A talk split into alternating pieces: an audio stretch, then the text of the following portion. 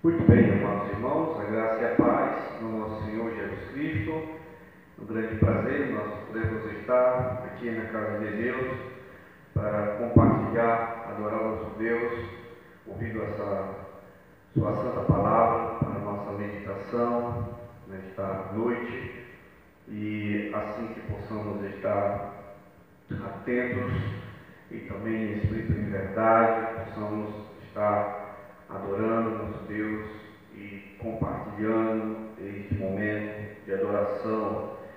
Desde já, meu grande abraço para você, amados irmãos e amigos que sempre estão nos acompanhando nas redes sociais. Sempre um prazer podermos entrar na sua casa e assim falar do amor de Deus para você. Vamos orar, amados irmãos, agradecer ao nosso Deus por tudo que Ele tem assim feito por cada um de nós Pai amado, na tua presença, nós te agradecemos, sempre um privilégio, Pai, podermos estar na sua casa para te adorar, para te glorificar o teu nome, Pai. Nesse momento nós nos agradecemos pela vida, pelo dia, pelo clima, pelas nossas famílias, ó Deus, pela nossa igreja. Nós agradecemos, ó Pai, porque até aqui nos sustentado, nos abençoado, nos fortalecido com a tua palavra, nos encorajado, nos mostrado como nós devemos, ó Pai, andar assim neste mundo mal e tenebroso, no momento pelas quais nós estamos vivendo. Deus amado, nós agradecemos também pelo privilégio que ter nos dado de podermos te adorar e glorificar o teu nome e esse livre acesso que, ao Pai, tu tens nos dado. Nós agradecemos também pela tua palavra, divinamente inspirada por ti, para a nossa aplicação de justiça, para a nossa é, correção, ó Deus e crescimento cada vez mais diante da tua presença. Deus amado, nós agradecemos e pedimos nesse momento, Pai, possamos estar concentrados, coração aberto, para que possamos a, compreender a tua palavra e assim andar conforme ela tem nos ensinado. Nós agradecemos em nome do Senhor Jesus Cristo. Amém. Amados irmãos, sempre é um prazer nós podemos estar na presença de nosso Deus para falar do seu amor e assim compartilhar a sua palavra. Aqui, amados irmãos, eu gostaria que você abrisse na sua Bíblia para Mateus capítulo 5, verso 8. Nós estamos dando continuidade no estudo, todas as quartas-feiras, as bem-aventuranças, Sermão do Monte, as bem-aventuranças. E assim eu gostaria que você agora abrisse para Mateus capítulo 5, verso 8. E com o tema que nós estamos assim a, estudando nas quarta-feiras, vivendo o Evangelho, que Cristo ensinou. Bem-aventurado limpo de coração, nosso tema que nós iremos compartilhar, que está no nosso verso capítulo 5 de Mateus, verso 8: Bem-aventurados os limpos de coração. Por quê? Porque virão a Deus. Bem-aventurados os limpos de coração, porque verão a Deus. Tem aqui a palavra de Deus. Amados irmãos e amigos, aqui é uma das passagens da, da Bíblia, da Escritura, cujas profundezas são ah, imensuráveis e cuja largura é impossível de abarcar. Esta incrível declaração do Senhor Jesus Cristo é uma das, mais, das maiores expressões em toda a Bíblia. O tema de santidade, da pureza de coração, pode ser rastreada quando você olha de Gênesis, Apocalipse. O tema é infinitamente vasto e toca em praticamente todos os outros a verdade bíblica. E é impossível, claro, obviamente, esgotar seu sentido ou seu significado e a discussão neste estudo não é nada mais do que, ah, podemos dizer assim, uma introdução a uma declaração que, inobitavelmente, é uma das maiores declarações que podem ser encontradas em todas as páginas das Santas Escrituras. Qualquer indivíduo que, ao menos, perceba parte do significado dessas palavras e pelas quais o Senhor Jesus Cristo ensinou, proferiu, falou, bem-aventurados, limpos de coração, porque verão a Deus, só poderá aproximar-se delas em profundo sentimento de admiração e de completa inadequação pessoal. Os puros de coração não são aqueles que observam a limpeza no exterior, por exemplo. Não são aqueles que participam das cerimônias. Não são aqueles que possuem a religião da realização humana. Mas o alvo da vida é o que? Ver a Deus. Esse sim é o alvo principal e final da vida. É o alvo final de todo empreendimento propósito mesmo da religião. Então, sinto uma vez mais que é importante que consideremos o texto desta bem-aventurança, estudando em relação às demais, conforme já vimos nos outros estudos.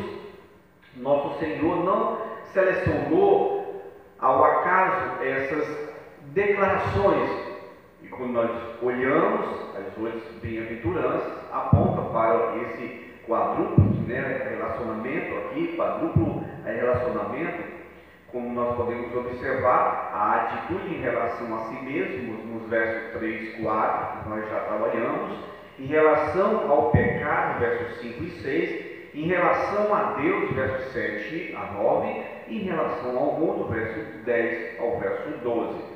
Então, amados irmãos, você está aí diante e já aberto sua Bíblia para Mateus capítulo 5, verso 8, diz aí: Bem-aventurados limpos de coração, porque verão a Deus. Amados irmãos, a primeira pergunta que precisa ser respondida é esta: por que esta declaração do Senhor Jesus Cristo foi posta neste lugar, nesta posição? Poderemos pensar que ela bem poderia ter sido colocada no princípio da sequência, porquanto o povo de Deus sempre considerou que o que receber, a visão de Deus e o sumo bem, então esse é o final de todo empreendimento. E nós sabemos disso, como eu já falei, ver a Deus. É o propósito mesmo e total ah, da religião. Podemos perceber aqui diante dessa ideia, ela não está no começo e também nem no fim, nem mesmo precisamente no meio da sequência, da sequência. Por isso, ah, por si só, quando você observa, isso deveria despertar em nossas mentes a pergunta: por que essa bem-aventurança aparece justamente aqui? Um possível análise, quando você está lendo, que me parece atrativa, é que ah, aqui passo a fazer, então considero o texto, ah, por exemplo, o sexto versículo, como aquele que provê a explicação para este fato. O sexto versículo, quando você observa, ocupa exatamente a posição intermediária as três primeiras bem-aventuranças conduzem a ela, e então segue-se as demais bem-aventuranças. Se considerássemos o sexto versículo como uma espécie de linha divisória, penso que isso nos ajudaria a compreender por qual motivo, razão e circunstância esta declaração particular foi colocada precisamente onde se encontra. Ora, quando você olha as três primeiras bem-aventuranças, abordam sobre a nossa necessidade espiritual, sobre a nossa consciência dessa necessidade humilde de espírito, choro, é, lamentoso, né, em fase de nossa pecaminosidade, mansidão e resultado de uma real compreensão da natureza do próprio eu e seu grande egocentrismo aquele horrendo defeito que nos tem arruinado a vida toda. Mas essas três primeiras bem-aventuranças, amados irmãos e amigos, enfatizam a vital importância da profunda consciência de nossa necessidade. Mas em seguida aparece a grande declaração sobre a satisfação dessa necessidade, a provisão divina para a mesma. Bem-aventurados os que têm fome e sede de justiça, porque serão fartos. Você pode perceber e analisar a grande necessidade. Então, sentimos fome e sede. E após isso, Deus aproxima-se com a sua admirável resposta, mediante a qual assim ficamos satisfeitos, plenamente satisfeitos. Então, desse ponto, amados irmãos, em diante, passamos a considerar os resultados dessa satisfação, o resultado de termos ficado satisfeitos. Então, tornamos-nos então misericordiosos, limpos de coração e pacificadores. E finalmente aparece o resultado final de tudo isso, ou seja, perseguidos por causa da justiça. Então, seguindo é, é, essa linha, seguindo essa sugestão, é assim que de, deveríamos abordar essa questão toda. Em primeiro lugar, somos conduzidos à declaração central acerca de termos fome e sede. E então vemos a, a descrição desse resultado, ou dos resultados, a, nesse anelo. Nas três primeiras bem-aventuranças, por assim dizer, estávamos escalando um dos lados de uma montanha. Chegamos ao cume da quarta bem-aventurança e depois, nas demais bem-aventuranças, começamos a descer pelo outro lado da montanha. Entretanto, ainda há uma correspondência mais exata do que essa Parece-me que as três bem-aventuranças que vêm após a declaração central do sexto versículo correspondem às primeiras três que levam àquela declaração central. Os misericordiosos são aqueles que já tomaram conhecimento da sua penúria né, de espírito, já perceberam que nada possuem em si mesmo. Então, amados irmãos, conforme já vimos nos nossos estudos, nesse tema geral, que é vivendo o Evangelho que Cristo ensinou, esse é o passo mais essencial para que alguém venha tornar-se misericordioso. É somente quando, quando uma pessoa já chegou a ver-se sob esse prisma que poderá ver corretamente ao seu semelhante e assim descobriremos que quando o homem já entendeu sua penúria espiritual, você, você é alguém que precisa depender inteiramente de Deus, somente então poderá mostrar-se misericordioso para com o próximo. Então, seguindo essa lógica, amados irmãos, disso, essa segunda afirmativa, a qual ora consideramos, ou seja, bem-aventurados limpos de coração, também corresponde uma segunda, uma segunda declaração do primeiro grupo, que é bem-aventurados os que choram. Então, todavia, portanto, por quê? Porque tais pessoas choram. Vimos que elas choram em face do estado dos seus a corações, choram devido à sua pecaminosidade, lamentam-se não somente pelas coisas que praticam de errado, mas principalmente porque continuam desejando fazer o mal. Amados irmãos, em Cristo Jesus, é, já que perceberam a perfeição central do seu caráter e de sua personalidade, isso é o que leva tais pessoas a chorar. Pois, muito bem, aqui encontra-se algo que corresponde a isso. Bem-aventurado os limpos de coração. Ora, quem são esses que são limpos de coração? Esses são essencialmente aqueles que se haviam lamentado devido à impureza dos seus corações, porquanto a única maneira de alguém vir a tornar-se possuidor de um coração limpo consiste em perceber quão impuro é o seu coração. Então, lamentam-se por causa disso tão intensamente que vem a fazer aquilo que é a única coisa capaz de conduzi-lo à limpeza e purificação da sua alma. Exatamente da mesma maneira quando chegamos a estudar sobre os pacificadores. Veremos que os pacificadores são aqueles que têm a qualidade de mansidão. Se um indivíduo não é manso, dificilmente poderá se tornar-se um pacificador.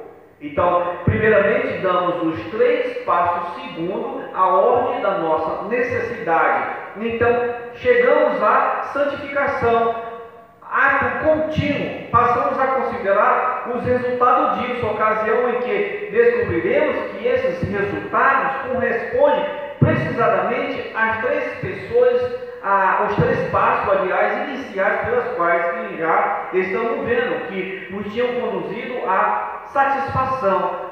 Ora, isso quer dizer, quer dizer que nessa gloriosa e admirável afirmativa, bem-aventurados livres de coração, porque virão a Deus, que aparece nesta altura o discurso do nosso Senhor Jesus Cristo. A ênfase recai sobre a pureza do coração e não sobre a promessa que lhe corresponde. Se olharmos, amados irmãos, para as coisas de acordo com essa expectativa, penso que isso nos capacitará a ver por qual razão nosso Senhor adotou essa precisa sequência. Aqui, pois, defrontamos uma, com uma das declarações mais magnífica e contudo uma das declarações mais assim perscrutadoras e solenizadoras que podem ser encontradas em qualquer porção das Escrituras. Naturalmente, isso faz parte da essência mesmo da posição, da posição cristã e do ensino cristão. Bem-aventurado os limpos de coração. É nisso que consiste o cristianismo. E essa é justamente a sua grande mensagem. Vamos, amados, interpretar esse texto com base em suas três expressões principais que está embutido nesse versículo. Bem-aventurados os limpos de coração, porque verão a Deus. Primeiro ponto, coração, pureza e ver a Deus. Então, primeiro ponto que eu gostaria de ver, o coração. Bem-aventurados os limpos de coração. Amados irmãos, repito que temos aqui algo que me faz parte bem característica do Evangelho. O Evangelho de Jesus Cristo ensinou, interessa-se pelo estado do coração. Toda a sua ênfase recai sobre o coração. Basta ler as narrativas dos evangelhos, por exemplo, sobre a doutrina do nosso bendito Senhor e Salvador Jesus Cristo, para que se descubra do princípio ao fim que ele falava a respeito do coração. Outro tanto sucede no Antigo Testamento sem dúvida alguma. Nosso Senhor acentuou essa verdade por causa dos fariseus. A grande acusação de Cristo contra eles é que eles estavam interessados no exterior de corpos, de vasos, mas ignoravam o interior. Quando visto externamente, os fariseus é, apareciam sem defeito, mas o interior deles estava repleto de cobiça e de iniquidade. A preocupação primária deles eram as, a, as injunções religiosas externas. Contudo, olvidavam-se das questões mais graves da lei, a saber, o amor a Deus, o amor ao próximo. Isso posto, essa é uma das mais ah, clara e a ênfase do nosso Senhor e Salvador Jesus Cristo. O coração ocupa, ocupa um lugar central no seu ensino. O coração, amados irmãos e amigos, é tido como o centro, o centro da personalidade. Isso não quer dizer meramente que ele é somente a sede dos afetos, das emoções. Nas Escrituras, coração inclui mente, emoção e vontade refere-se ao homem na sua totalidade. Jesus está afirmando que a pureza deve penetrar em todos os corredores da nossa vida, nos pensamentos, nas emoções, nas motivações, nos desejos e vontade. A Bíblia vai nos dizer e nos informar sobre tudo que deve guardar. Guarda o que? O teu coração. Por quê? Porque ele procede às fontes da vida. Provérbios 4, 23. Então, amados irmãos e amigos, a palavra de Deus é categórica em afirmar que o coração é a fonte de todas as nossas dificuldades. Jesus esclareceu, porque do coração procede maus desígnios, homicídios, adultérios, prostituições, furtos, falsos testemunhos, blasfêmias. Mateus capítulo 15, verso 19. É um erro muito grave você pensar que o mal está apenas, por exemplo, no meio ambiente. Adão, amados irmãos, caiu num paraíso, num ambiente perfeito. Ou seja, o primeiro erro foi cometido em um ambiente, um ambiente perfeito. E por esta razão, colocar o homem em um ambiente perfeito não solucionaria os seus problemas. Não e não mas é de dentro do coração que procede todas essas iniquidades. Considerando qualquer problema na vida, qualquer coisa que produza a miséria, descobramos a causa e sempre podemos verificar e verificaremos que tudo provém do coração do homem de uma maneira ou de outra, de algum desejo indigno de alguém, em algum indivíduo, em algum grupo ou em alguma ação. Todas as nossas dificuldades originam-se no coração e no coração humano, do qual, segundo somos informados pelo próprio a profeta Jeremias, é enganoso mais do que todas as coisas e desesperadamente corrupto. Quem o conhecerá? Jeremias capítulo 17, verso 9. Em outras palavras, amados irmãos e amigos em Cristo Jesus, o Evangelho não somente revela-nos que todos esses problemas partem do coração, mas também que assim acontece porque o coração do ser humano, em resultado da queda, em resultado do pecado, conforme assim afiançam as escrituras e desesperadamente corrupto, enganoso e maligno a terrível e trágica falácia que tem por aí ensinado, que tem sido propagada durante há muito tempo, é a ideia que todas as dificuldades dos homens se devem ao seu meio ambiente, que para mudar o homem, todo quanto se tem que fazer é modificar o seu meio ambiente. Isso constitui uma trágica mentira, pois tal ideia negligencia o fato que foi no paraíso que o homem caiu no pecado. Vale dizer, a dificuldade de um homem encontra-se no próprio âmbito do seu ser, em fase do que o mero desenvolvimento dos seus poderes intelectuais não podem, não podem, não podem solucionar os seus problemas. Sempre nos deveríamos conscientizar que a mera Educação não leva o homem a tornar-se bom. O indivíduo pode ser altamente educado e, no entanto, ser uma pessoa desesperadamente iníqua. O problema está no âmbito do ser, pelo que os meros esquemas de aprimoramento intelectual não nos pode endireitar. Então, esses esforços sozinhos nem são capazes de melhorar o nosso meio ambiente, a nossa trágica cegueira que não compreende isso. É responsável pelo é, lamentável estado do mundo atual. A dificuldade acha-se no coração, e o coração é desesperadamente corrupto e enganador. Esse é o grande problema. Esse é o grande problema, amados irmãos e amigos. O mal, porém, não vem de fora, mas de dentro do homem. Nós fomos concebidos em pecado, nascemos em pecado, e dentro de nós pulsa um coração, um coração carregado de pecado. Por isso o Senhor Jesus Cristo diz: os nossos problemas são grandes dentro do nosso coração.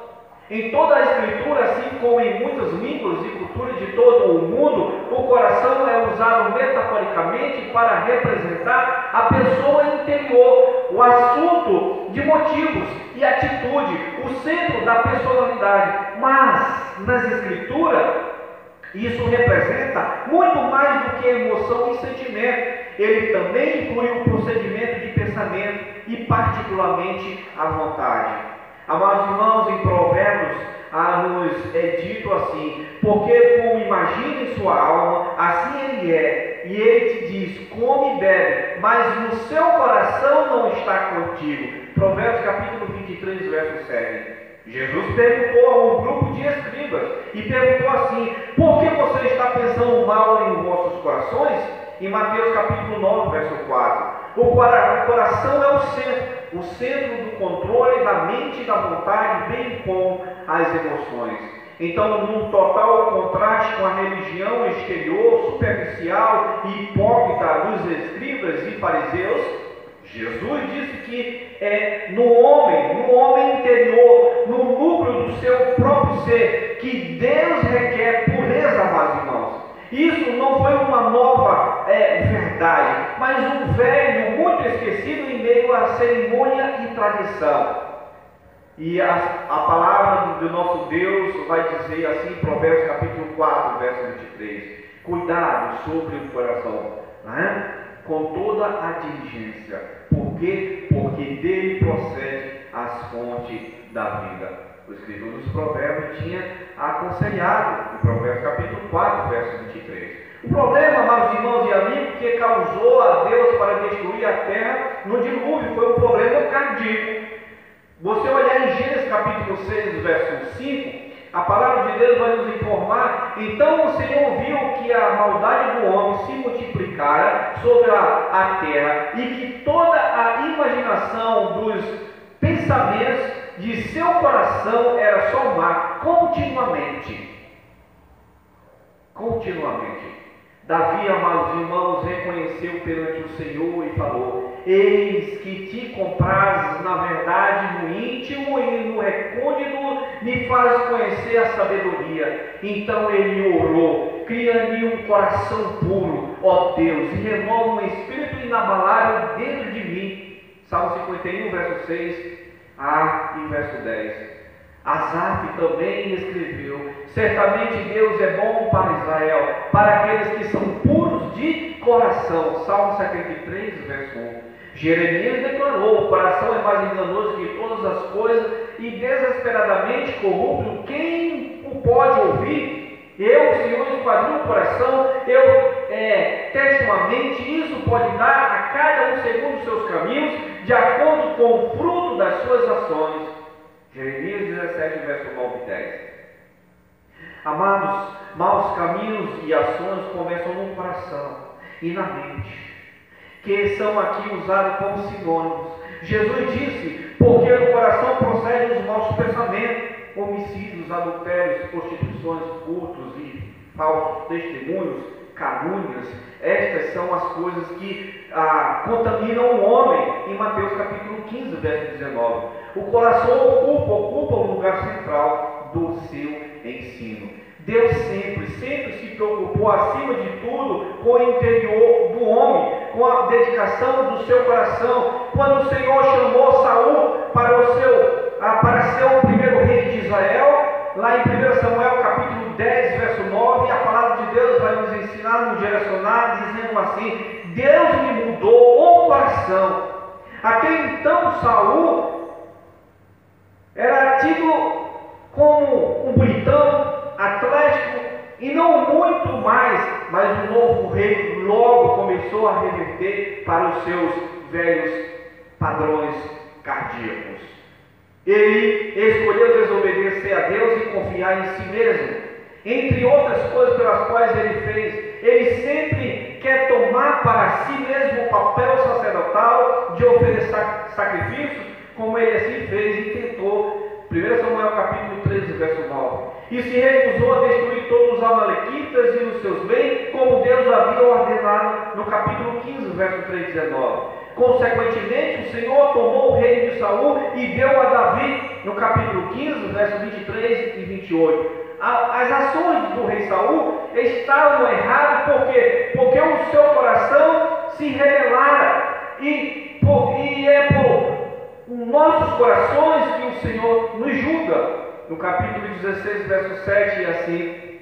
é expressado. Dizia-se na liderança de Davi sobre Israel: Ele os guiou segundo a integridade do seu coração e os guiou com as mãos hábeis. Salmo 78, verso 72. Deus tomou o reino de Saul porque porque ele se recusou a viver de acordo com o novo coração que Deus lhe dera. Ele deu o reino a Davi, por quê? Porque Davi era um homem segundo o coração de Deus, 1 Samuel capítulo 3, verso 14. Davi agradou, a, agradou o coração de Deus, por quê? Porque Deus agradou o coração de Davi. Eu vou dar graças ao Senhor com todo o meu coração. Ele cantou em Salmo 9, verso 1. Seu desejo, o seu desejo mais profundo era que as palavras da minha boca e a meditação do meu coração sejam agradáveis, agradáveis na tua presença, Senhor, minha rocha, minha e meu redentor. Salmo 19, verso 14. E ele orou, ele orou como falando assim: examina, Senhor, e prova-me, e minha mente e o meu coração, em Salmo 26, verso 2.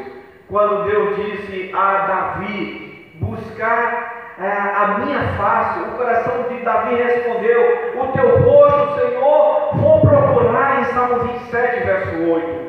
Uma vez, quando Davi estava fugindo do rei Saul, ele foi a Gate, a cidade filisteia, para obter ajuda. Quando ele percebeu que sua vida estava em perigo, também lá ele disse: Agiu incessantemente em suas mãos e escreveu sobre as portas da entrada e deixava correr saliva pela barca. Em 1 Samuel capítulo 21, verso 13. Amados irmãos em Cristo, pensando que ele fosse louco, os filisteus ah, falaram ah, de deixá-lo ir. E ele foi se esconder na caverna de Adalum e ele caiu em si e percebeu o quão tola e ele tinha sido infiel a confiar aos filisteus para ajuda em vez do Senhor. Caiu a ficha, em outras palavras.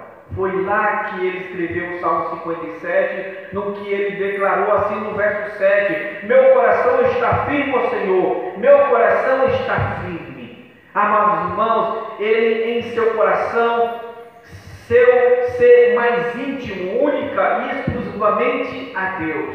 Davi muitas vezes não há, mas seu coração estava fixo em Deus. A prova do seu Compromisso sincero com Deus é encontrado em todos os primeiros 175 versículos do Salmo 119. O fato de que a sua carne por vezes anulou seu coração e a admissão final no versículo 176 fala: Ando errante como ovelha desgarrada. Procure teu céu, pois não me esqueço dos teus mandamentos. Amados irmãos e amigos, Jesus frisou a importância do coração e não da cabeça. Bem-aventurados os limpos de coração. Essa é a palavra frisada. Ele não elogiou aqueles que são intelectuais. O interesse de Cristo concentrava-se sobre o coração. Em outras palavras, precisamos lembrar-nos de novo que a fé cristã, em última análise, não é somente uma questão de doutrinas, de entendimento de parte de intelecto, mas antes é uma condição do coração. Eu quero acrescentar de imediato que doutrina é algo absolutamente essencial e a compreensão é outra questão vital. Porém, não é somente isso que está aqui envolvido. Sempre precisamos, precisamos ter o cuidado de não dar mero assentimento intelectual a um certo número de proposições doutrinárias. Precisamos fazer isso, é certo, mas o mais grave e perigoso é que podemos destacar ou estaquemos nesse ponto. Quando as pessoas demonstram mero interesse, interesse intelectual pelas aduzidas questões, na maioria das vezes isso se tem transformado em uma maldição para a igreja. Por quê? Porque agora tal fenômeno é aplicável não somente na doutrina e a teologia. É possível que alguém desenvolva o interesse puramente mecânico pela palavra de Deus, de forma a tornar-se um mero estudioso da Escritura, mas isso não significa que tudo vai bem com sua pessoa. Então, amados irmãos, aqueles que se interessam meramente pelos aspectos mecânicos da exposição bíblica, por exemplo, não se encontram em melhor posição do que os teólogos puramente acadêmicos.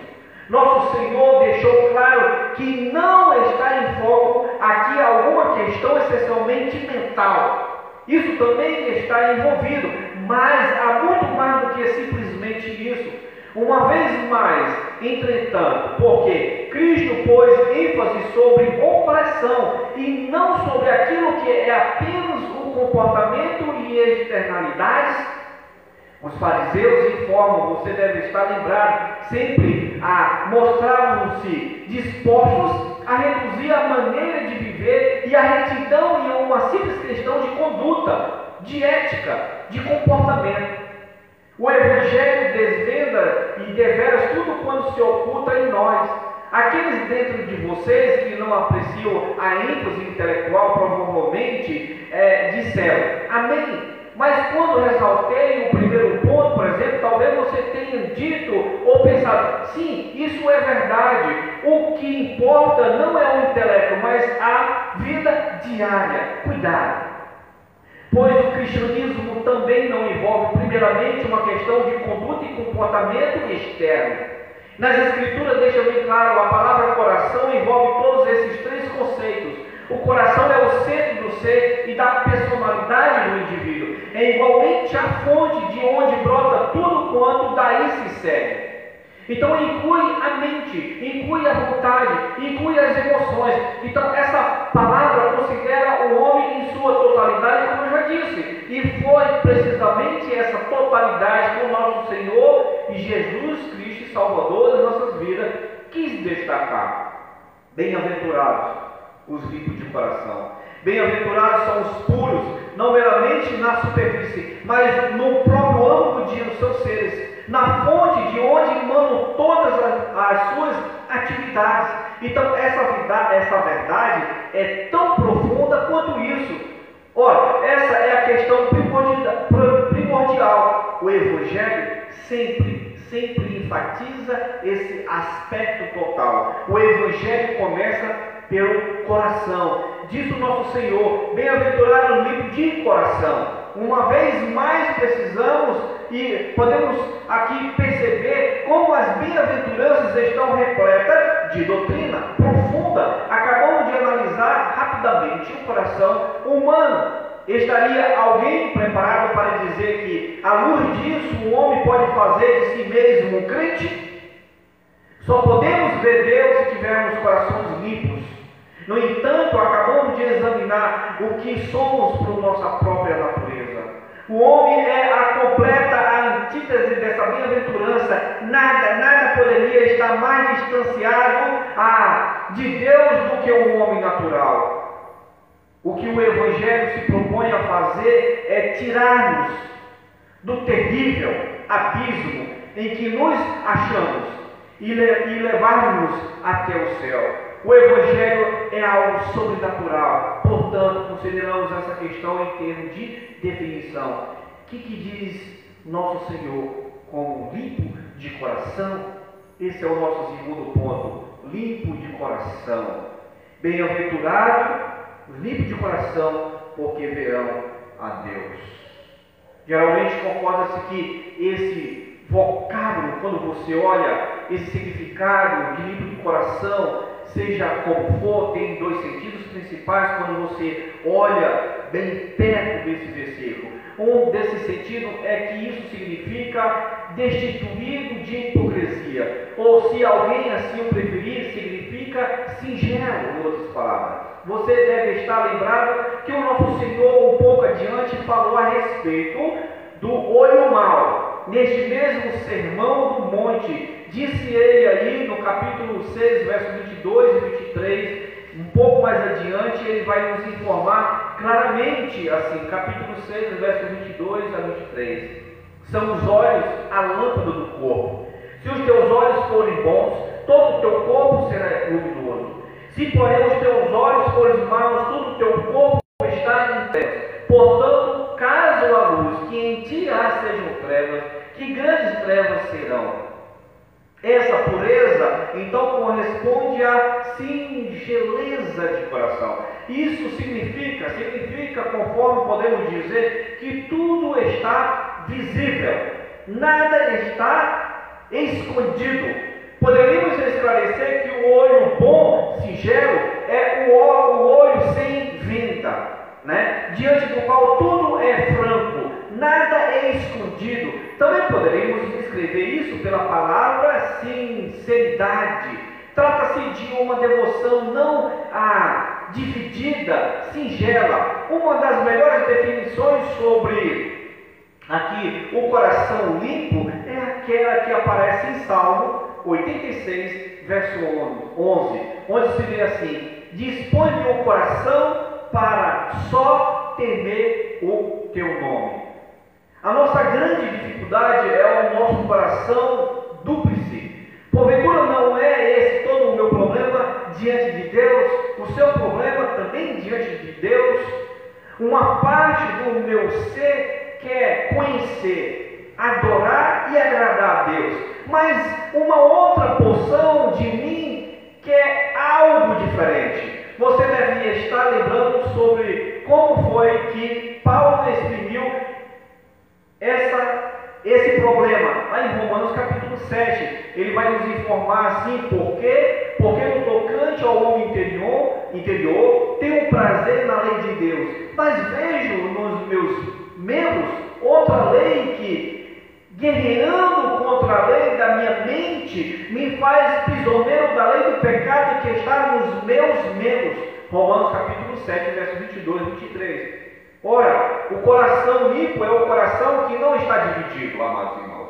Tendo sido essa razão pela qual o salmista tenha compreendido a sua dificuldade, orou ao Senhor para que ele assim dispusesse o coração para só temer o, o seu nome, ou o teu nome, aliás. É como se ele houvesse dito assim: faz meu coração, torna-se singelo, tira dele as duplicidades, as pregas, as dobras que lhe ofuscam a visão e deixa o puro, sincero, inteiramente isento de qualquer hipocrisia. É isso, amados irmãos. É isso que nós temos que entender. Entretanto, todavia, esse não é o último significado do, do, aqui, do adjetivo, quando você olha limpo, não há que duvidar que essa palavra também se reveste da ideia de estar purificado destituído de contaminação. Em Apocalipse capítulo 21, verso 27, João refere às pessoas que serão admitidas a Jerusalém celestial, a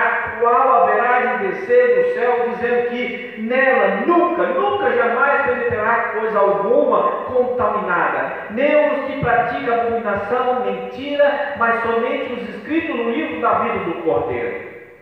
Também você pode observar no livro de Apocalipse, capítulo 22, verso 14, verso 15, a palavra de Deus vai nos informar assim: Bem-aventurados aqueles que lavam as suas vestiduras no sangue do Cordeiro, para que assistam o direito da árvore da vida e entrem na cidade pelas portas.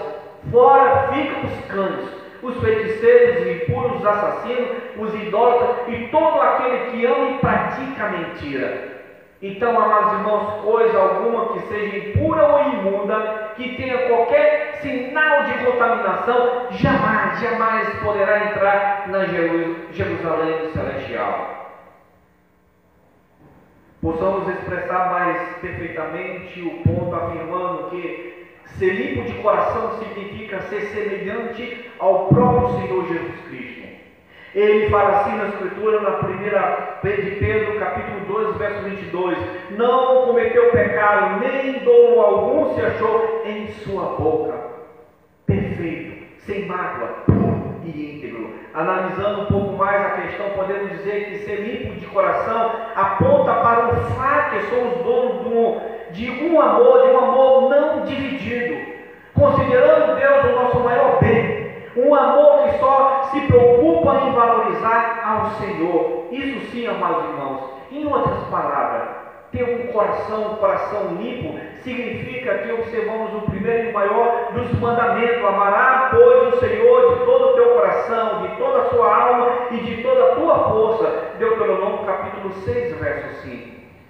Agora, quando você olha e fazendo um, um resumo desse significado, a questão a termos ainda mais simples, ter um coração limpo, quer dizer que vivemos para a glória de Deus em todos os aspectos da nossa vida, da minha vida, e que esse deve ser o supremo alvo da nossa existência aqui na terra. Significa que desejamos Deus, que desejamos conhecê-lo, que desejamos amá-lo e servi-lo prontamente, verdadeiramente, genuinamente. E nosso Senhor asseverar que somente aqueles que têm essa característica verão a Deus. E aqui é o meu terceiro ponto. Bem-aventurados limpos de coração, porque verão a Deus. Essa é a razão pela qual eu já havia dito que encontramos aqui uma das mais solenizadoras declarações das Santas Escrituras. Há um certo paralelo dessa ideia, mais irmãos, na epístola aos Hebreus, quando você olha onde se lê acerca da santificação, sem a qual ninguém verá o Senhor. Hebreus capítulo 12, verso 14. Não posso entender as pessoas que fazem objeção à pregação da santidade. Não me refiro, contudo, às teorias a respeito da santidade, mas luta à pregação da própria santificação, no sentido neotestamentário. Porquanto encontramos essa clara e, e a mais irmãos, declaração da Bíblia. Claramente, sem santificação ninguém verá o Senhor. Está claro. Ora, temos estado, quando você a estudar o que essa santificação realmente significa, pergunta uma vez mais por o seguinte: se existe pior insensatez de quem imaginar que alguém possa fazer de si mesmo um crente. O objetivo inteiro do cristianismo é proporcionar-nos a visão de Deus, é levar-nos a ver Deus. Conseguinte, o que se faz necessário antes que possamos ver Deus? Eis a resposta, claramente, a santificação, um coração limpo, uma condição, ah, uma condição singela nas disposições. Não obstante, homens e mulheres costumam reduzir tudo isso a pequena questão de decadência, de moralidade ou de curiosidade intelectual pelas doutrinas da fé cristã. Amados irmãos e amigos, na verdade, porém, está envolvida nisso a pessoa inteira. E nada menos que isso. Deus é luz. E não há nele treva nenhuma. 1 João capítulo 1, verso 5. Na dimensão espiritual, ninguém pode misturar a luz com as trevas. Ninguém pode misturar o branco com o preto. Ninguém pode misturar Cristo com Belial. Não há qualquer conexão entre esses pares de conceitos. E é óbvio, pois que somente aqueles que parecem com Cristo poderão ver a Deus e estar em Sua presença.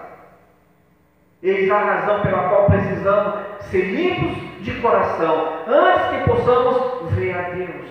O que se deve entender por receber a visão de Deus, o que se deve compreender acerca de veremos a Deus, Nova, é, a, novamente, amados, temos aqui um tema a respeito do qual muitíssimo se tem escrito ao longo da história da igreja cristã.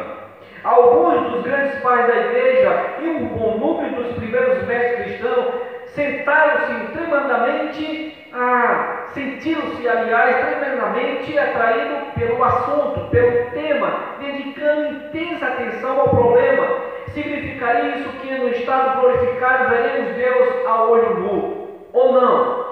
Você deve estar lembrando daquilo, daquilo que Moisés experimentou. Da certa feita, Deus levou a sós, colocou na fenda de uma rocha e lhe disse que lhe otorgaria, otorgaria uma visão de si mesmo. Não obstante, o Senhor juntou que Moisés só poderia vê-lo pelas costas certamente sugerindo que for frontalmente a Deus e é algo impossível.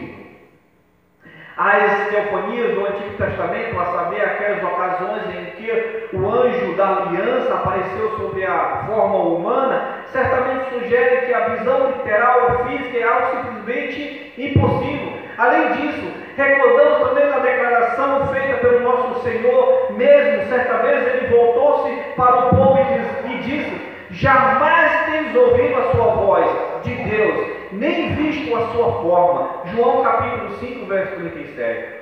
Palavras essas que certamente sugerem a existência desta forma. Noutra oportunidade, Jesus afirmou: não que alguém tenha visto ao Pai, salvo aquele que vem de Deus, este tem visto. João capítulo 6, verso 46. É como se o nosso Senhor tivesse dito ao ponto: Vocês jamais viram ao Pai, mas eu, que procedo de Deus, tenho visto o Pai. E ainda, ninguém jamais viu a Deus, o Deus unigênito, que está no seio do Pai, é quem o revelou. Em João capítulo 1, verso 18.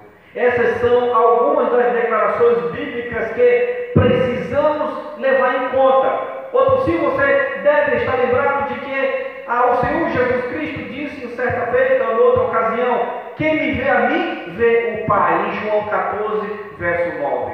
A afirmação essa aqui é uma das mais misteriosas declarações da Bíblia. Isto é que a Bíblia tem a dizer sobre a questão, e parece-me que, de modo geral inútil, tentarmos descobrir todas as facetas dessa grandiosa realidade. Simplesmente não sabemos. O próprio ser divino é tão transcendental, eterno, que todos os nossos esforços por chegarmos ao apreciável entendimento ao seu respeito estão assim fadados ao fracasso desde o seu princípio. As próprias Escrituras, ao que me parece, é dito isso com toda a reverência. Não tentam fornecer-nos um conceito adequado do ser de Deus. Por quê? Por causa da glória divina. Nossos vocábulos são tão inadequados, nossas mentes são tão pequenas e finitas que há perigo em qualquer tentativa humana para descrever a Deus e a sua glória, a sua majestade, o seu poder. Tudo quanto sabemos é que contamos com essa gloriosa promessa de que, de uma maneira ou de outra, os limpos de coração verão a Deus. Sugiro, pois, que está em pauta algo parecido com o que passo a explicar, tal como saúde a todas as demais bem-aventuranças, sucede meus irmãos a todas as bem-aventuranças. Essa promessa é parcialmente cumprida ainda nesta existência terrena. Em certo sentido, há uma visão de Deus enquanto ainda estão neste mundo. Os crentes podem ver Deus em um sentido que ninguém mais pode fazer. O crente vê Deus na natureza, enquanto o descrente não pode vê-lo. O crente vê Deus nos acontecimentos da história. Há uma visão que é possível aos olhos da fé, que é desconhecida aos outros. Porém, existe também um outro modo de ver, de sentir que Deus está próximo, de conhecê-lo e regozijar-se com a sua presença. Você deve estar, deve estar lembrado do que se lê a respeito de Moisés naquele grande ah, capítulo 11 da Epístola aos Hebreus. Moisés ficou firme como quem vê aquele que é invisível. Em Hebreus capítulo 11, verso 27. Isso também faz parte do quadro, sendo algo possível mesmo na vida presente. Bem-aventurados limpos de coração, posto, assim, posto sermos imperfeitos, desde agora podemos asseverar que vemos a Deus nesse sentido, estamos vendo aquele que é invisível. E ainda uma outra maneira de se ver é através da nossa experiência em suas graciosa atividade conosco. Não é verdade que dizemos que podemos ver a mão do Senhor nisto ou naquilo? Isso também, amados irmãos, faz parte da visão de Deus. Naturalmente, porém, isso quase nada significa em, comparação com aquilo que haveremos de experimentar no porvir. As Escrituras vai nos informar em 1 Coríntios capítulo 13, verso 12, assim, porque agora vemos com um espelho, obscuradamente. Por enquanto vemos, amados irmãos, de uma maneira como ah, nunca viríamos antes, mas tudo ainda é para nós um profundo enigma, né? Todavia, chegará o tempo, chegará o tempo em que veremos essa realidade face a face. E João acrescenta, dizendo: Amados, agora somos filhos de Deus e ainda não se manifestou o que havemos de ser. Sabemos que quando ele se manifestar, seremos semelhantes a ele, porque havemos de vê-lo como ele é. 1 João capítulo 3, verso 2. Não há que duvidar que essa é a mais maravilhosa declaração que já foi feita ao homem. Isto é, que você e eu, ah, premidos como vivemos por todos os problemas e tribulações, angústias e frustrações e etc. deste mundo moderno, haveremos de ver a Deus face a face. Se ao menos pudéssemos aprender essa verdade, isso revolucionaria as nossas vidas, meus irmãos. Você e eu estamos destinados a ter audiência na sala do trono do próprio Deus. Você e eu estamos sendo preparados para chegar à presença mesma do Rei dos Reis. Você acredita nisso? Sabe que isso está acontecendo em sua vida? Você já tomou consciência ah, de que se aproxima um dia em que você verá o Deus bendito face a face? não por meio de algum espelho obscuradamente, mas face a face. Por certo, no momento em que nos conscientizarmos disso, tudo o mais impalidará quanto à sua importância, ficando reduzido à insignificância. Você e eu, você e eu desfrutaremos da presença de Deus e passaremos a eternidade diante da sua glória infinitamente. Basta nos ler o livro de Apocalipse e dar ouvido aos remidos do Senhor enquanto eles o louvam e lhe tributam glória. Essa bênção, amado, é inconcebivelmente elevada, ultrapassando todo o alcance da nossa imaginação. Ora, amados irmãos, esse é o nosso destino. Os limpos de coração verão a Deus. Somente os limpos de coração. Nada menos do que isso. Qual todos somos quando furtamos de nós mesmos essas glórias, as quais são ah, ah, descortinadas diante do nosso olhar admirado. Você já viu a Deus mesmo nesse sentido parcial? Você percebe que está sendo preparado para a visão de Deus e já fixou nisso os seus pensamentos? A palavra de Deus vai nos informar assim, amados irmãos, pensai nas coisas lá do alto. É assim. Não nas que são aqui da terra. Ok? Colossenses capítulo 3, verso 2. Você vive à espera dessas coisas que são invisíveis e eternas. Você passa tempo meditando a respeito da glória que por você espera.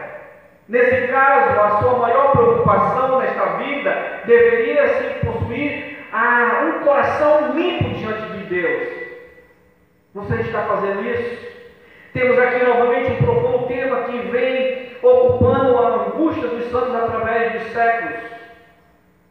Há duas opiniões principais a respeito. A primeira é daqueles que dizem que só nos resta fazer uma coisa: tornar-nos monges você segredamos do mundo. Alega aí esse pensamento, Stais. Esse é um, um empreendimento ah, de tempo integral. Se eu estiver de possuir um coração limpo, não me restará tempo para qualquer outra coisa. Aí, amados irmãos, reside a ideia inteira do monarquicismo. Não quero destacar esse ponto, mas desejo ah, meramente frisar que tal opinião é inteiramente antibíblica esse conceito inexistente nas páginas do Novo Testamento, porque é algo que nem eu, nem você, nem ninguém jamais poderá concretizar. Todos os esforços desse tipo, que procuram atingir a autopurificação, estão condenados ao fracasso. O método bíblico totalmente contrário a esse é o seguinte: tudo quanto você e eu podemos fazer tornar consciência da negridão dos nossos próprios corações, conforme eles são por natureza, e assim fazemos outro sim que nos assim unamos a Davi em sua oração. Cria em mim, ó Deus, um coração puro e renova dentro de mim um espírito inabalável. Salmo 51, verso 10. E que possamos trabalhar para isso. Você pode começar a tentar purificar o seu coração desde este momento, mas no fim dos seus dias, o seu coração continuará tão negro quanto é agora, e talvez mais negro ainda. Não, somente Deus pode fazer essa limpeza no homem interior, mas graças lhe sejam dadas. Ele prometeu que o faria. A única maneira de termos um coração limpo é que o Espírito Santo venha residir em nós, a fim de purificarmos. Somente a sua presença, a sua operação no íntimo podem limpar-nos o nosso coração. E ele faz isso operando em nós, tanto o querer quanto a o realizar, segundo a sua boa vontade. Filipenses capítulo 2, verso 13. A confiança de Paulo era que aquele que começou a boa obra em nós há de completar até o dia em Cristo Jesus. Filipenses capítulo 1, verso 6. Amados irmãos, essa é, por semelhante modo, a minha única esperança. Estou nas mãos do Senhor. E o processo do meu aperfeiçoamento está andando. Deus está tratando comigo. Ah, e o meu coração está sendo purificado, está sendo trabalhado. Deus resolveu realizar esse feito. E por isso mesmo tenho a certeza de que chegará o dia em que serei uma pessoa sem falha nenhuma, inculpável, sem mancha, sem ruga, sem qualquer tipo de contaminação teria permissão de entrar na cidade santa pelas suas portas. Ao passo que tudo quanto é imundo ficará de lado de fora. E isso pelo fato que Deus é quem está realizando tal coisa. Isso não quer dizer, entretanto, que nesse interim eu ah, deva permanecer na passividade quanto a toda essa questão. Acredito que a obra é de Deus, mas também creio que naquilo que Tiago ensinou e falou, através das Escrituras, no Tiago capítulo 4, verso 8: Chegai-vos a Deus, e Ele se chegará a vós outros. Quero que Deus se achegue a mim, pois, do contrário, o meu coração permanecerá negro de pecado. Mas como é que Deus pode aproximar-se de mim, pastor Israel? Tiago insiste e fala: chegai a Deus e ele se chegará a vós outros. E logo em seguida ele vai falar: purificai as mãos pecadoras. E vós que sois também, ânimo dobro, limpai o coração.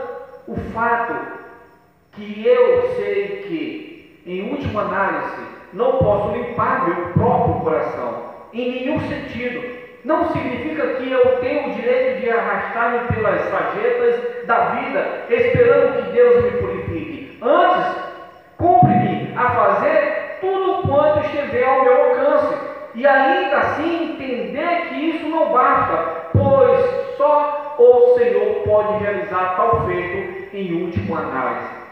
Ou escutemos novamente aquilo que o apóstolo Paulo disse porque Deus é quem efetua em vós tanto querer como realizar, segundo a sua boa vontade. Não obstante, amados irmãos, isso adiciona o apóstolo. Fazei, pois, morrer a vossa natureza terrena. Colossenses capítulo 3, verso 5.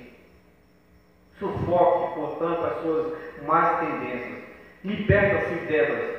Desvencilhe-se de tudo quanto possa interpor-se entre você e o alvo que você está mirando. É preciso fazer correr. Esta é a palavra que Paulo usa e, e coloca diante de nós. Fazer correr cada uma dessas inclinações. E diz Paulo novamente na Epístola aos Romanos, se pelo Espírito mortificais os feitos do corpo, certamente vivereis. Romanos capítulo 8, verso 13. Tudo quanto tendo procurado transmitir nesse capítulo pode ser assim. resumido ou mostrado ou identificado como sério.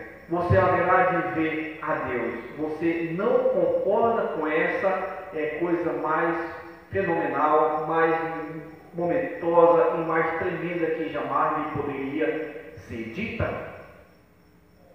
O seu supremo objetivo, o seu desejo e a sua grande ambição é ver a Deus.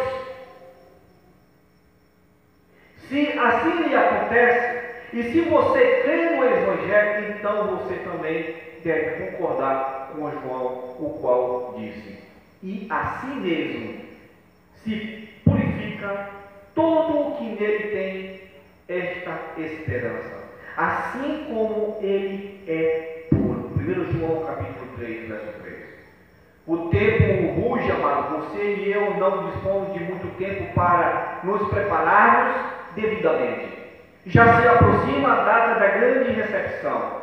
Em certo sentido, o cerimonial já foi todo detalhado. Você e eu estamos tão somente esperando pela audiência com o grande rei face a face. Você está na expectação dessas maravilhas, está se preparando para elas.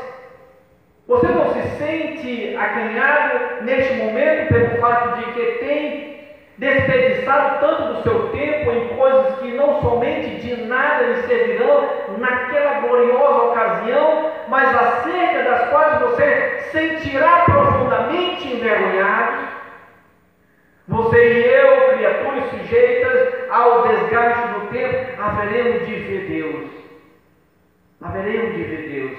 Então nos aqueceremos sobre o palio de sua eterna glória para todo sempre. A única, a nossa única e grande confiança é que Ele está operando em nós e que Ele nos está preparando para todas essas maravilhas. Contudo, compete-nos trabalhar e purificar-nos, assim como Ele é puro. Amados irmãos, ainda uma aplicação final para nossa compreensão. Ao longo da história, as pessoas da igreja surgiram várias maneiras de conseguir pureza espiritual e santidade. Alguns surgiram monaquismo, como eu disse, ficando longe dos cuidados normais, distrações do mundo, etc., e dedicando-se inteiramente à meditação e à oração. Outros afirmam que a santidade é a segunda obra da graça, pela qual Deus milagrosamente erradica na, não apenas pecado, mas a natureza do pecado, permitindo uma vida terrena sem pecado a partir desse ponto em diante. Mas nem a Escritura, nem a experiência suporta qualquer um desses pontos de vista. O problema do pecado não é primeiramente o mundo em torno de nós, mas o mundanismo dentro de nós, que não podemos escapar por viver em isolamento das outras pessoas. Nós temos que entender que, mas Deus sempre oferece para o que Ele exige.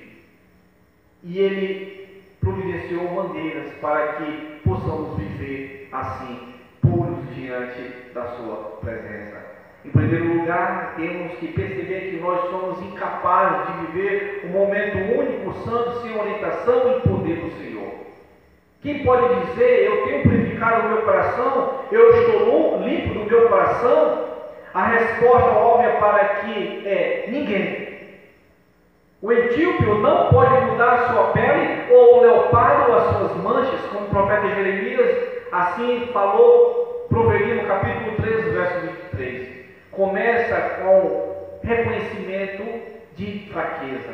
Fraqueza em seguida estende a mão para a força de Deus. Em segundo lugar, temos de ficar na palavra de Deus. É impossível ficar na vontade de Deus para além da sua palavra. Jesus disse: Vós já estáis limpos pela palavra que vos tenho falado a vós. João capítulo 15, verso 3. Terceira coisa, é essencial a ser controlada por um, assim por e andando na vontade e na forma do Espírito Santo. Gálatas, capítulo 3, ou capítulo 5, verso 16, diz claramente: caminhe pelo Espírito, e você não vai realizar assim o desejo da carne. Amados irmãos, em quarto devemos orar. Não podemos ficar na vontade de Deus ou compreender, ou compreender e obedecer a palavra, a menos que ficar perto dele. Palavra de Deus vai nos ensinar com todo o coração e súplica. Devemos orar em todo o tempo no Espírito. Como Davi clamou e falou e também me direciona. Cria em mim um coração puro, ó Deus. Salmo 51 e 10. Temos que ter esta oração diariamente, profundamente na nossa vida, no nosso caminhar cristão. Cria em mim um coração puro, ó Deus. E aí nós podemos ver o resultado da santidade. A grande bênção daqueles que são puros de coração é que eles assim verão a Deus. Conhecimento íntimo, comunhão íntima e reservado para o puro. Em outras palavras, eles verão continuamente a Deus. Amados irmãos e amigos, quando nossos corações são purificados na salvação, começamos a viver na presença, começamos a viver na presença de Deus. Começamos a ver e para compreender com os nossos novos olhos espirituais, como Moisés que viu a glória de Deus e pediu para ver mais em Êxodo, capítulo 33, verso 18.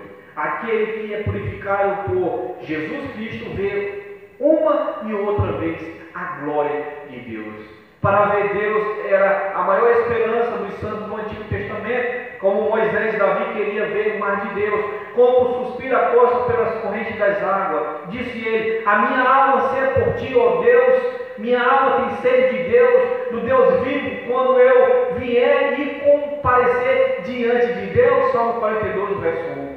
Jó regozijou-se quando ele foi capaz de dizer: Eu ouvi falar de ti pela audição do ouvido, mas agora meus olhos te veem. Jó 42, verso 5. A pureza do coração limpa os olhos da alma, de modo que Deus se torna visível. O sinal de um coração, amados irmãos, impuro e é a ignorância. Por quê? Porque o pecado assim, obscurece a verdade. Mal e ignorância vem em pacote, um pacote completo. Outros sinais de um coração impuro são o egocentrismo, o prazer do pecado, a incredulidade, a do ódio de pureza, né? Então aqueles que pertencem a Deus troca todas essas coisas, todos esses elementos para a integridade e pureza. Bem-aventurados, limpos de coração, porque verão a Deus. Agora vemos como por um espelho, mas então veremos já a, sem véu. Então conheceremos como também assim somos conhecidos. A visão de Deus na vida por vir é os céus dos céus. Embora venhamos a nos deleitar na incontável Assembleia dos Santos, embora nossa união aos coros angelicais venha a ser uma grande glória. A maior de todas as glórias, de todas as recompensas, será a visão que teremos de Deus. Essa é a promessa mais consoladora. Então, amados irmãos, João encontrou refúgio para, essa, para a sua dor quando ele disse: Eu sei que o meu redentor vive e por fim se levantará sobre a terra. Depois, revestido em meu corpo, da minha pele e minha carne, verei a Deus. Vê-lo-ei por mim mesmo, meus olhos o verão Jó capítulo 19, verso 25 e 27. Aqueles que não têm um coração puro não verão a Deus. Pois a Bíblia diz que sem santificação ninguém verá o Senhor em Hebreus 12 e 14. Porém, os limpos de coração verão a Deus. Mais do que tesouros, mais do que glória humana. Nosso maior, a nossa maior recompensa é Deus. Ele é melhor do que todas as suas dádivas. Ele é a nossa herança, a nossa recompensa. Teremos a Deus, veremos a Deus por toda a eternidade. Oh, que glória isso será. Então, amados irmãos, até aqui é a palavra de Deus. Bem-aventurado os limpos de coração, porque verão a Deus. Que Deus nos abençoe, amados irmãos, que Deus possa estar sempre nos direcionando à luz da Sua palavra, sempre nos ensinando à luz da Sua palavra o que Ele mostrou, o que Ele determinou, assim, a, o seu Evangelho. Que Deus venha nos abençoar. Pai amado, nós agradecemos pela Tua palavra, Deus. Sabemos que não volta vazia, ó Pai. Deus amado, obrigado pela Tua palavra, bem-aventurados os livros de coração, porque verão a Deus. Deus amado, limpe nossos corações, ó Pai, que possamos ser sempre trabalhados na nossa vida, que o nosso caminhar possa estar sempre, ó Pai, integrado conforme a Tua palavra, conforme o Teu querido. Obrigado, Deus Pai, Deus Filho, Deus Espírito Santo. Nós te agradecemos, ó Deus, em nome do Senhor Jesus Cristo. Amém. Pois bem, amados irmãos, agradecemos desde já mais esta oportunidade que Deus tem nos concedido para assim adorar o seu nome nesse momento e compartilhar a sua palavra. E para os nossos irmãos, a nossa igreja, Batista Regular Maranata, nós temos o grupo. Sempre quarta-feira tem assim alertado os irmãos. Então vá lá, coloque os seus agradecimentos e pedidos para que possamos colocar diante de Deus Pai e assim e possamos orar uns para com os outros. Que Deus abençoe, amados irmãos, cada um, e uma boa noite. Amém.